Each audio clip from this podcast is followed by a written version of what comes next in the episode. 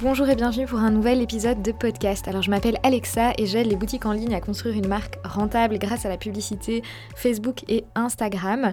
Et aujourd'hui j'avais envie de parler avec vous d'un sujet euh, qui tient, à cœur beaucoup de boutiques en ligne parce qu'on se demande souvent pourquoi certaines boutiques en ligne cartonnent et d'autres pas. Pourquoi euh, Parfois, certaines boutiques vendent la même chose, ont des produits assez similaires, mais il y en a une qui cartonne plus qu'une autre, qui a plus de succès, qui vend plus. D'autres fois, euh, vous avez une communication des actions, vous mettez absolument les mêmes actions en place, mais vous n'avez pas les mêmes résultats.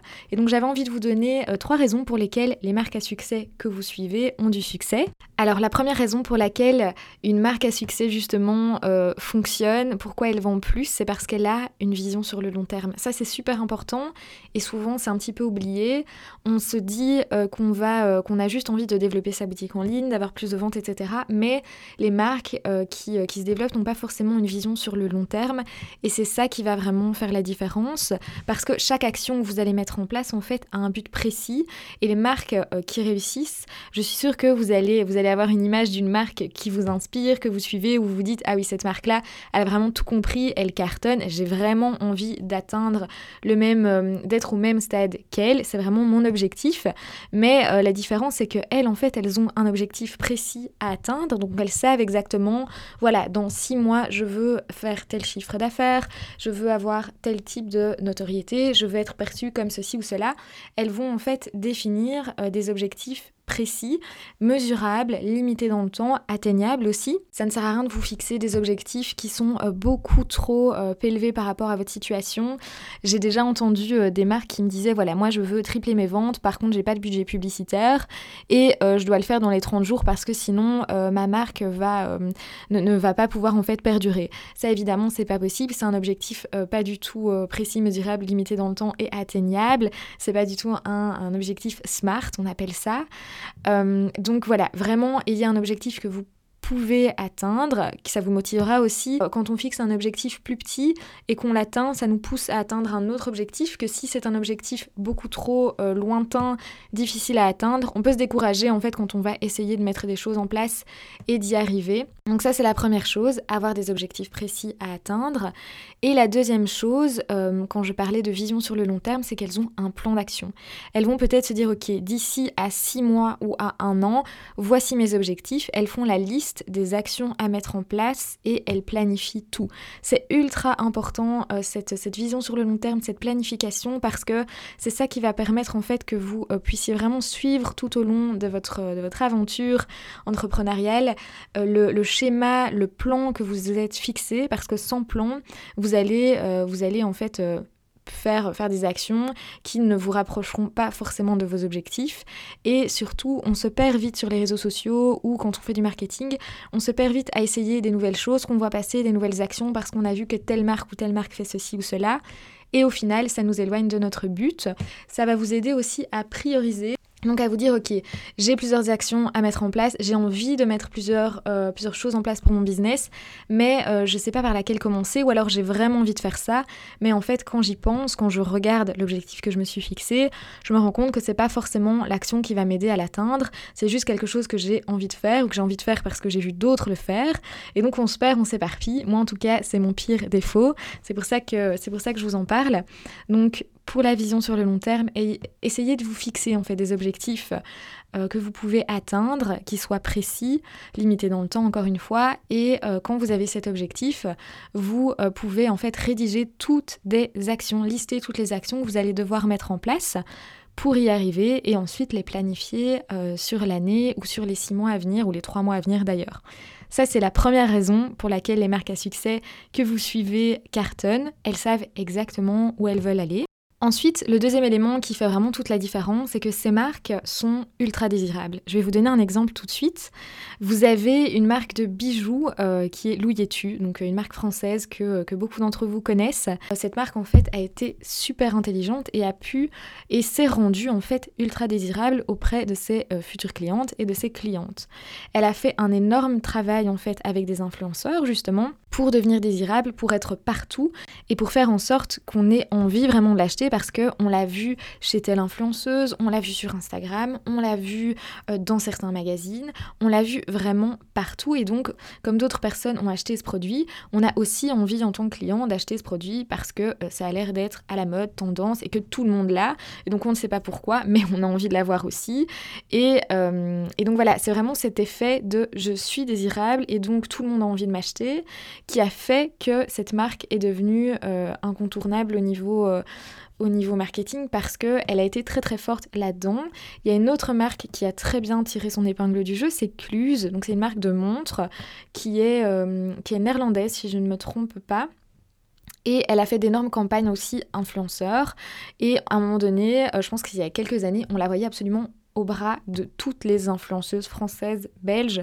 Euh, en Europe, en fait, ils ont, fait, ils ont mis énormément de budget pour les influenceurs, ce qui a fait que, comme elles étaient partout, la plupart des consommatrices voulaient avoir ce que leurs références, leurs ambassadeurs, les personnes qu'elles suivaient avaient. Et grâce à leur communication, où elles ont pu vraiment être restées dans la tête de leurs consommateurs absolument partout, elles ont vraiment pu se rendre, rendre ultra désirables et faire en sorte que les personnes qui tombaient sur leur page avaient envie d'acheter. Et donc ça, c'est le résultat de plusieurs actions. Donc il y a eu, comme j'en ai parlé euh, tout à l'heure, donc les campagnes influenceurs, le fait d'être présent sur les réseaux sociaux absolument tout le temps, le fait de partager aussi les photos sur leur feed Instagram de clients.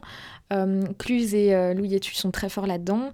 Et donc tous ces petits détails font que on a envie d'acheter parce que on a vu cette marque euh, ailleurs sur des personnes qu'on connaît ou qu'on a l'impression de connaître comme des influenceurs ou qu'on connaît vraiment comme euh, des amis, des proches, des personnes qu'on suit, etc. sur les réseaux.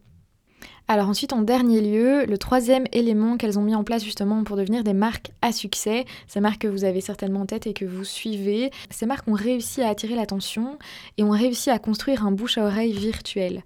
Donc je parlais d'influenceurs, mais euh, je pense aussi à la publicité, le fait de pouvoir reconstruire en fait le bouche à oreille qu'on peut avoir dans la vie de tous les jours de manière virtuelle grâce aux réseaux sociaux a fait vraiment la différence.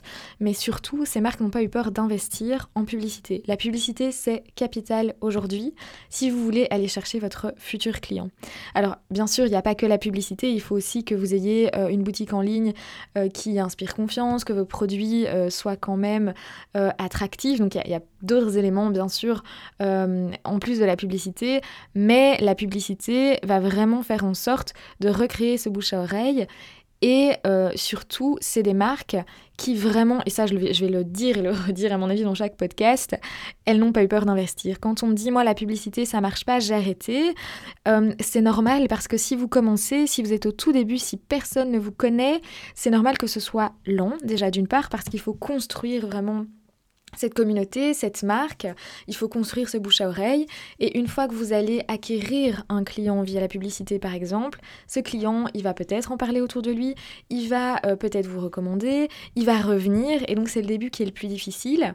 Et un autre facteur aussi qui fait qu'on a l'impression que ça fonctionne pas parfois, c'est que vous n'investissez pas assez, vous avez peur d'investir. Il faut savoir que euh, Louis Etu écluse, dont je parlais tout à l'heure, je n'oserais même pas vous dire les montants qu'il dépense chaque mois en publicité. Il énormément de zéros au bout du compte parce que c'est des marques qui savent que même si c'est des marques qui savent que c'est rentable et qu'il faut investir pour construire une communauté, que c'est le blanc peut-être au début si vous vous commencez de zéro, mais que ça paye, que c'est rentable et que sur le long terme c'est vraiment la stratégie qui va vous aider.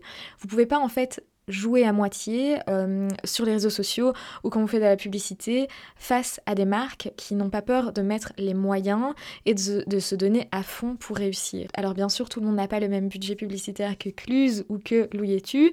Euh, on part tous de quelque part. Vous partez peut-être de zéro si vous écoutez ce podcast ou pas. Peut-être que vous avez déjà un petit budget publicitaire, mais en fonction de votre budget et surtout de vos objectifs, vous allez pouvoir en fait mettre en place des actions pour vous rendre désirable, comme je disais tout à l'heure, et surtout attirer l'attention pour reconstruire ce bouche à à oreille virtuelle et rester vraiment dans la tête de vos futurs clients pour que vous puissiez devenir vraiment la référence dans votre milieu et que vous soyez vraiment une marque qu'on connaît. Et quand on, quand on cite la marque Cézanne, je vais prendre un exemple que tout le monde connaît.